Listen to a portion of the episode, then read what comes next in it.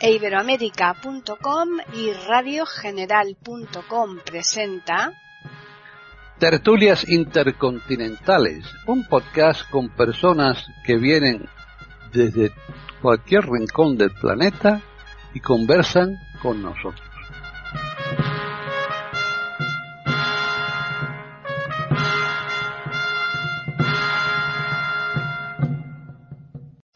¿Qué tal? Bienvenidos un día más a Tertulias Intercontinentales en iberoamérica.com. Soy Paquis Sánchez Galvarro y está nuevamente conmigo en Talavera de la Reina Antonio Cuellar, que tiene preparado pues eh, hablarnos de todo un personaje autóctono, ya veremos de, de, quién se trata, porque de vez en cuando también hay que sacar a relucir los de la tierra, ¿verdad, Antonio? Naturalmente, hoy como decimos aquí, y no sé yo si en Hispanoamérica se utiliza, no arrismo el asco a mi sardina, sino que me meto con la sardina y todo en la hoguera. Imagínate. sí, el personaje que vamos a hablar hoy de él es el confesor de Isabel la Católica y el primer arzobispo de Granada, nada más y nada menos. Bueno, bueno, eso apunta muy interesante.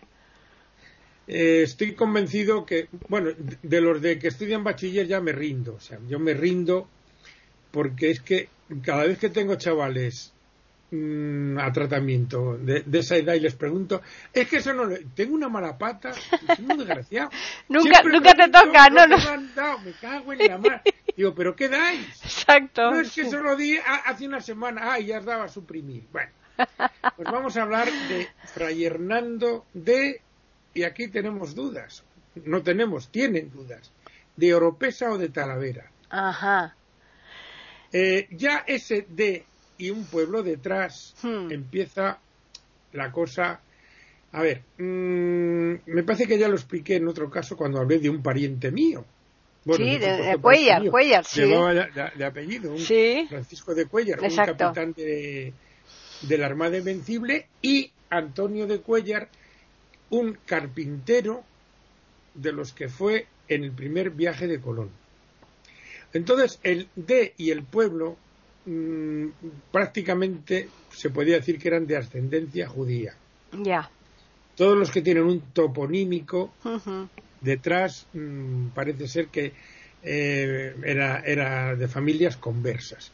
Y ya sabes tú que eso tenía muy mala pinta. Muy, mala muy, fama, eso ya lo creo. tal. Mm. Bueno, más que nada todo esto, mm, eh, ahora lo veremos, eh, porque en, en la Inquisición, cuando, en- cuando se instaura la Inquisición a nivel, diríamos, nacional, porque en cada, cada obispo tenía su Inquisición. O sea, la Inquisición no es un invento español, como se ha dicho por ahí, no. La Inquisición es un invento de la Iglesia de Roma para controlar las herejías. Ahí tenemos los cátaros, Sí. etcétera.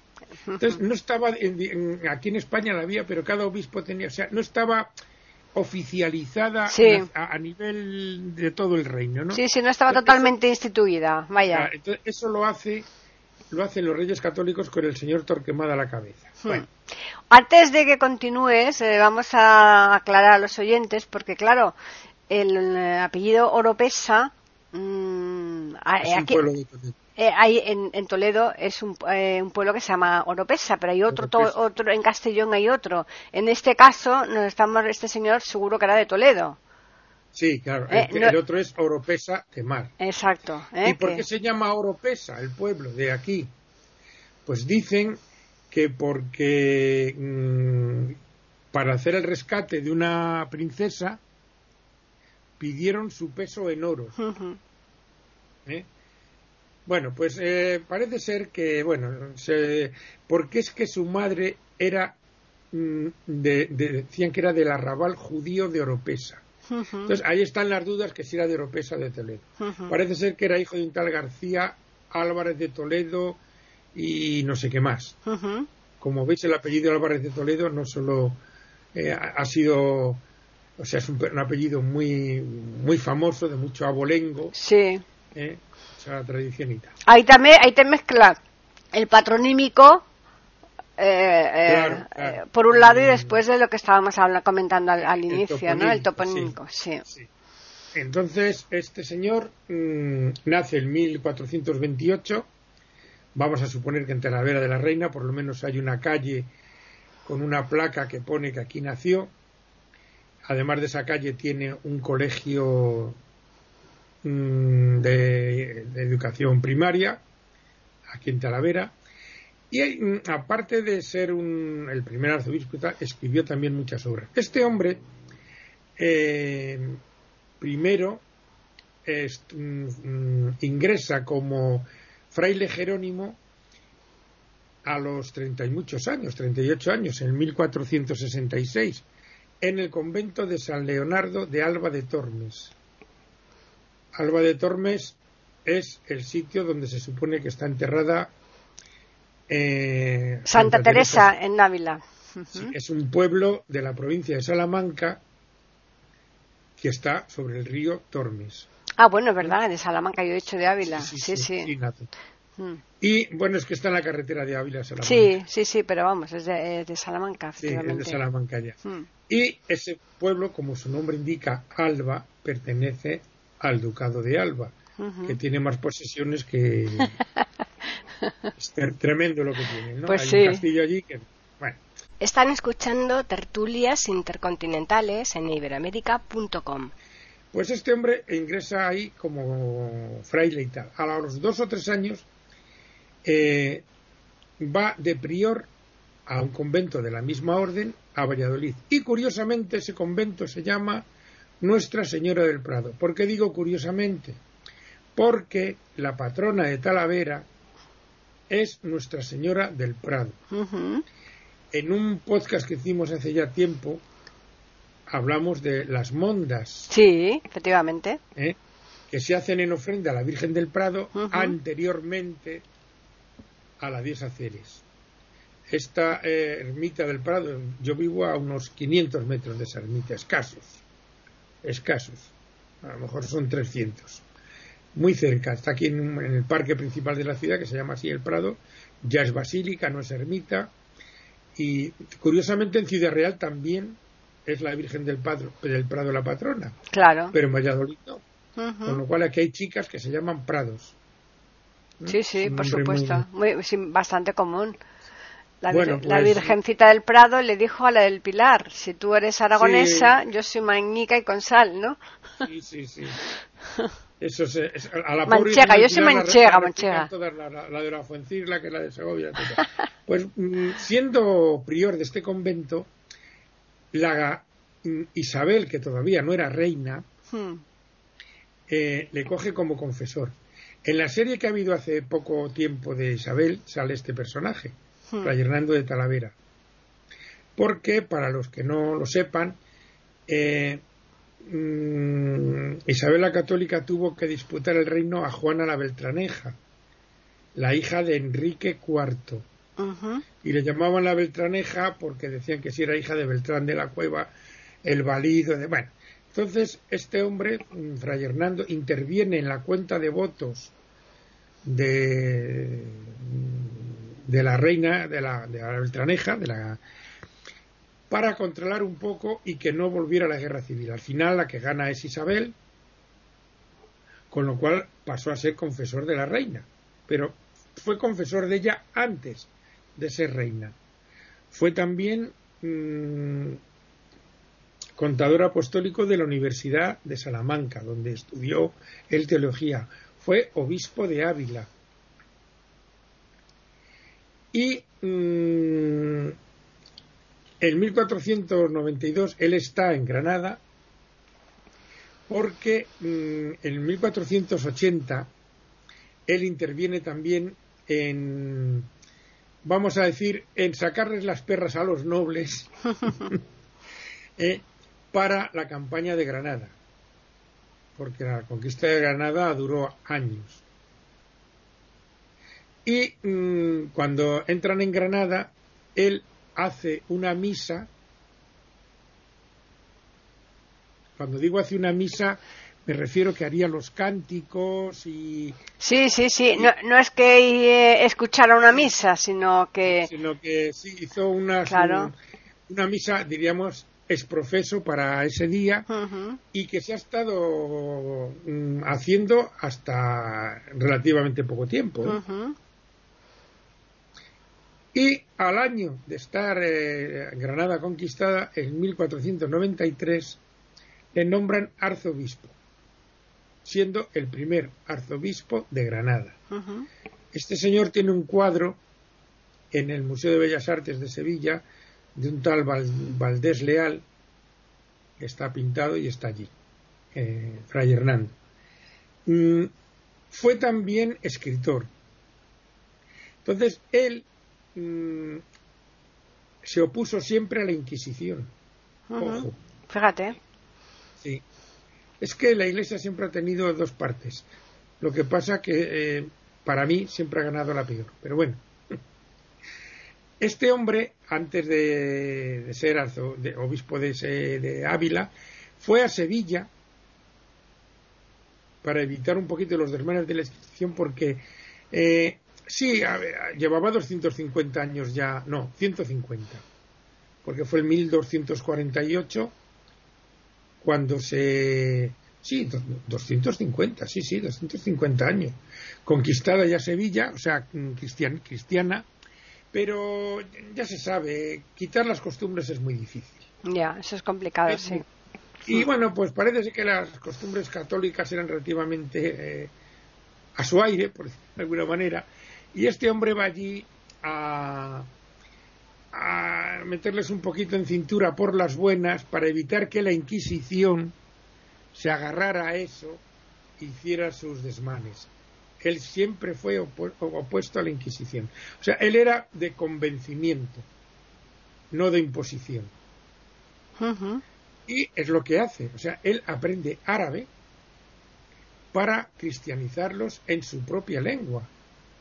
Y esto da lugar a un, mm, diríamos, diccionario árabe-español escrito por un otro fraile, Pedro de Alcalá. Están escuchando tertulias intercontinentales en iberoamérica.com. Les dio lugar el, El diccionario. a, a un diccionario, a- a- a- aquí le llaman vocabulista. bueno, Una palabra que yo nunca había oído. pero bueno, desde es- luego, bueno, no, pero no deja de ser eh, cierto Sí. eso. Entonces él hace eso y mm, intenta mm, convertirlos pues por, por el convencimiento. No tiene mucho éxito porque él hace una especie, vamos a decir, de lo que ahora llamaríamos catecismo, o sea, eh, dice que hay que educar a los mozuelos, a los mozuelos, Ya, chavales, ¿no? sí, sí, sí. Eh, entonces hace pues eh, las cosas más mm, sencillas, básicas, lo que es persignarse, la- la- el credo, Hmm. eh, el Kyrie eleison, eh, el Padre Nuestro, la Salve, el Ave María, eh, los mandamientos de la ley de Dios, los de la Santa Madre Iglesia, las obras de misericordia, tal, o sea, lo básico lo básico que llevado a cabo eso, con solo eso, si se hiciera solo eso, Mm, esto sería una balsa de aceite. El problema es que no se hace. claro. ¿eh? Porque leído así todo eso, sin más, es. mm, eh, bueno, ya lo dijo Jesús, amar los unos a los otros y ya está todo solucionado. Y, y así sería, claro.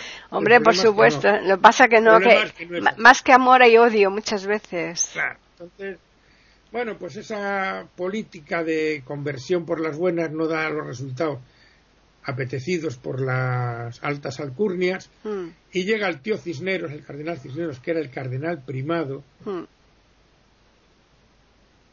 o sea, diríamos cardenal primado, se llama en España al, mm, al cardenal más importante de, Sí, como de- si, como en una, claro, como si en una universidad está el catedrático y está el, el PNN, ¿no? ¿no? Pues o tal, o eh, ahí. Eh, la, cat- la cátedra de, aunque él era obispo de Madrid Alcalá, o Hmm. sea, de Alcalá, porque Madrid todavía no existía Hmm. como tal, pero mm, en España el cardenal primado es el que mm, regenta la, Hmm. la archidiócesis de Toledo. Claro. Esto, esto viene del tema de los visigodos.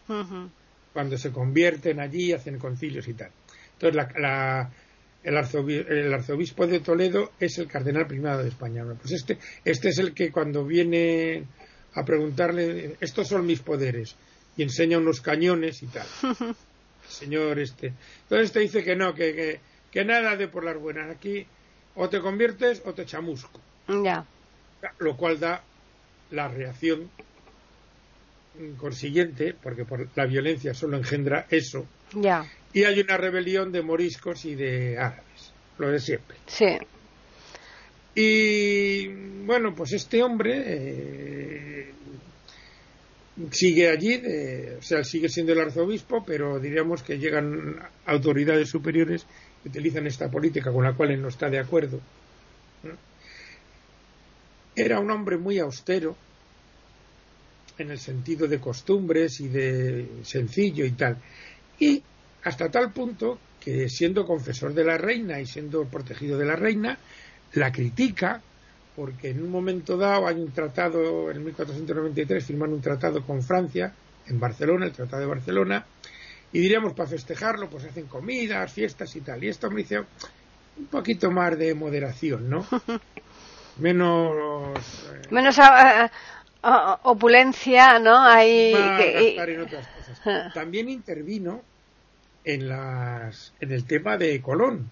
Ajá porque claro, si era el confesor de la reina y Isabelita tuvo mucho que ver en este tema, pues él intervino un poco en, la, en el tema de, del descubrimiento, de, de convencer a la reina de esto o de lo contrario, eso ahí no, lo aclaran, ¿no? Pero estuvo en el ajo de eso. Y eh, tú, tiene también otro libro sobre las buenas costumbres y tal, porque criticaba también, como digo, era muy austero, muy era ese nombre muy cabal, muy poco mm, de Faustos y de porque eh, eh, hizo un libro de cómo tenían que comportarse las monjas del convento de San Bernardo de Ávila, diciendo que no había que hablar de la gente cuando no estuviera delante. Ah, mira. Amiga, o sea, de las buenas costumbres, o sea, que era un tío muy cabal, por lo sí, Sí, sí, sí. Y hace un libro criticando la moda femenina. No me digas. Pero que, que, adelantado, ¿no? Fue. Sí, sí, sí. Ahora contaré una anécdota de aquí de Toledo. Bueno, pues criticando eso, criticando lo, el exceso de comer, de beber, o sea, eh, un poquito criticando las costumbres de la nobleza, porque desde luego el pueblo no se hartaba de comer ni de beber, ni vestía con lujo. O sea, que era un poquito Mm, vamos a llamarle, como se diría, un poquito antisistema. Sí. Así le fue, claro. Hmm. Bueno, pues eh, dices tú que un adelantado. Aquí, en, la provincia, en Toledo capital, hmm. hubo un arzobispo, un tal Marcelo, en los años 70, que era el que imponía el horario en las discotecas y el largo de las faldas en las mujeres. Imagínate. Me estás dejando de piedra, vamos. Años 70 de nuestra era. Yo vine aquí en el 78 y estaba este señor. ¿Estaba ese señor ahí? Capital. Aquí en mm. Talavera no llegaba tanto. No, no. Eh, hay que tener en cuenta que en Toledo mm, se daban, se dan dos cosas. Hmm. Eh, eso por un lado, la sede del, arzobispado, sí, claro. con lo cual hay mucho eclesiástico allí, sí. y la academia de infantería. Claro, la mezcla, eh, mezcla de militar y, de curas, pues eh, el clero, imagínate. Mm. Porque en Segovia estaba la Academia de Artillería, pero no marcaba tanto. No sé, en Toledo era muy, muy, muy. Segovia también es una ciudad, es una ciudad conservadora, claro. Sí. Tal de provincia, tal. Pero Toledo era todavía más. O sea que este señor sí que era un adelantado. Era, era y, lo sigue siendo. y lo sigue siendo, ¿no, Antonio? Más que la, la licencia en el vestir la, mm, la fastuosidad. Eh, era, un, era un hombre austero y sencillo y le parecía muy mal que se gastaran, cuando estaba la gente muerta de hambre, pues que se gastaran en esas cosas y no en otras cosas más importantes. Están escuchando tertulias intercontinentales en iberoamérica.com. Pues a este hombre el inquisidor de, de Córdoba el año 1505, ya muerta la Isabelita, Hmm. y ya sin la protección de ella va el inquisidor de Córdoba, un tal Lucero, y encierra en la cárcel a toda la familia de... A ese, tal, a ese tal Lucero se le enciende la bombilla, ¿no? Y dice, ¿cómo voy a fastidiar a este, a este hombre, no? Porque hay que aclarar que cuando tú, mm, cuando mm, se metía en prisión a la gente en la Inquisición, confiscaban sus bienes. Hombre, claro, eso es lo primero. Por eso iban a por los judíos, Hombre, básicamente, claro. porque son los que Manejaban el dinero, lógico. Mm, O sea que era una cosa totalmente por la fe. mm. Sí, sí. Por la fe en el dinero, claro. Totalmente. Cosa que también ocurrió aquí después de la guerra civil, ¿eh? Mm, Sí. Si tú denunciabas a uno que era del otro bando, al acabar la guerra, también le confiscaban. O sea, que no es nuevo. Ya. Y eh, mm, se entera el Papa Julio II y le dice al, al bombillo este, al lucero, "Ch, oye niño, anda, suéltalos y no metas la pata. Mm. Pero claro, cuando le sueltas a los dos años, este hombre muere el 14 de mayo de 1507, que vivió 79 años. Ojo, En ¿eh? aquella época era una barbaridad. Ojo que Mm. estamos hablando de la época que estamos hablando. Eh, pues sí. Mm. Y bueno, pues este es el personaje de aquí, de Talavera, que yo creo que es muy poco conocido. Pues. A mí, desde luego, cuando estudiamos historia no nos hablaron de quién fue el primer obispo de arzobispo de, de- de Granada, eso está claro. Y, y desde luego nos enseñaba muchas cosas, no como ahora, ¿eh?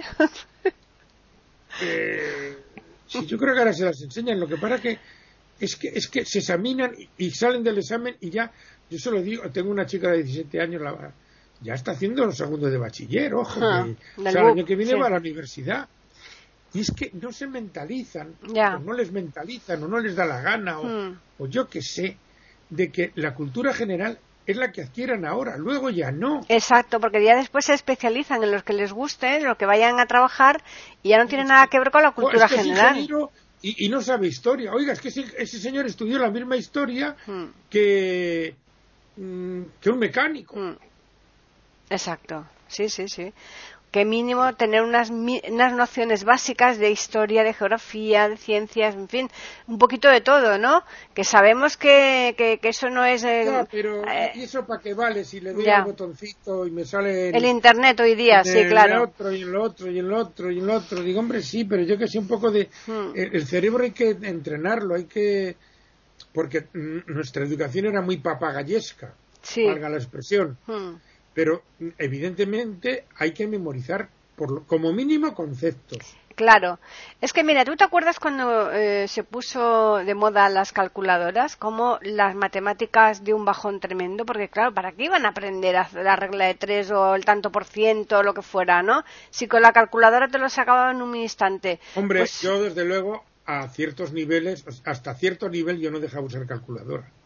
Ya, pero que te quiero decir que es que eh, hay un momento Sí, sí, en sí. que, que lo, lo abandonas todo, todo eso, todo la- la- lo que es el, el aprendizaje por esa tecnología y, y- y lo que- mm, como mínimo que lo- sea una cosa complementaria, ¿no? Hombre, lo que yo sí estoy de acuerdo, por ejemplo, no sé cómo se hará ahora porque no. Por ejemplo, eh, que primero den la historia, diríamos, de tu entorno, de tu comunidad Hmm. autónoma, de Claro. tu región y tal. Pero luego da. Es que dan, dan la historia de una manera muy rara. Yo no. Yo, yo- yo ahora no me estoy perdido. Pues yo sí. sé que en segundo de bachiller dan eh, desde la Revolución Francesa hasta ahora. Ya. O sea que de, Pero ah, desde la prehistoria hasta la Revolución Francesa no sé Ah, cuándo ah. lo han dado. claro, no se sabe si ni siquiera si lo dan. No, eh, a lo mejor no, Sí. se- no saben ni qué la, Claro, la edad de hay que bronce. tener- hay que tener cierto mm, pues simplemente de lo que te rodea de tener Sí, sí, sí. porque muchas veces joder, es que, mm, eh, yo me acuerdo mm, eh, por ejemplo el tema de, de Oriente Medio el tema de Oriente Medio no lo entiende mucha gente Ya. pero si tú lees la historia sobre todo la primera guerra mundial es fundamental para entender eso Claro. Que sí, que sí, que... porque de la segunda guerra mundial sabemos mucho sobre todo por las películas que ese es Hmm. otro otro de los fallos que queremos aprender historia a través de Hollywood. Hmm. Eso es complicado. Es complicado porque, porque muchas veces se ma- manipulan los datos, ¿eh? Y no. Hombre, naturalmente, o sea, pero que, mm, eh, dicen, es que ahora la historia la están cambiando. No, a lo mejor la cambiaron antes. Desde luego. Claro, y ahora se estaba poniendo un poco más en... O sea que, bueno, pues... En fin. Pero ¿Qué? vamos, este, aquí hay otro personaje que a lo mejor dará lugar a otro día, a otra... A otra... A otra tertulia. a otra tertulia, un personaje de aquí de Talavera también, el padre Juan de Mariana, un gran historiador. Como veis, la mayoría, claro, es que la cultura, en la Edad Media sobre todo, y al principio del Renacimiento, estaba en los conventos.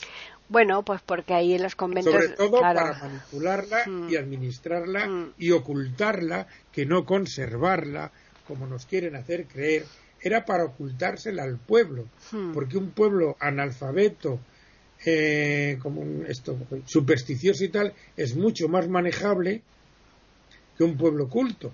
Hombre, eso no- sin ninguna duda. Cosa Eh. que siguen sabiendo los gobernantes y nos lo siguen haciendo. Claro, exacto. Eh, eh, porque nos dejamos, desgraciadamente. Pero esto mismo que tú estabas comentando, dentro del clero, pues hay muchísimo escritor, pero cantidad de escritores y poetas, ¿eh? Eh, Ah, eh, sí. Eh, o sea, que Santa es que Teresa, San Juan de la Cruz. muchísimos, la- muchísimos. Así que, en fin, vamos a recordarles a los oyentes que nos pueden escribir a tertulias arroba iberoamérica.com, que es nuestro correo, y también pueden hacerlo al Twitter e Iberoamérica con las iniciales eh, I y la A de América en mayúsculas. La semana que viene música, nos toca música, maestro. Sí, ya veremos, a ver. Ah, yo tengo uno pensado, ya después te lo diré cuando cerremos el micrófono, así que Ah, recordarles simplemente a los oyentes que volveremos aquí la próxima semana para ofrecerles un nuevo podcast de tertulias intercontinentales en iberoamérica.com.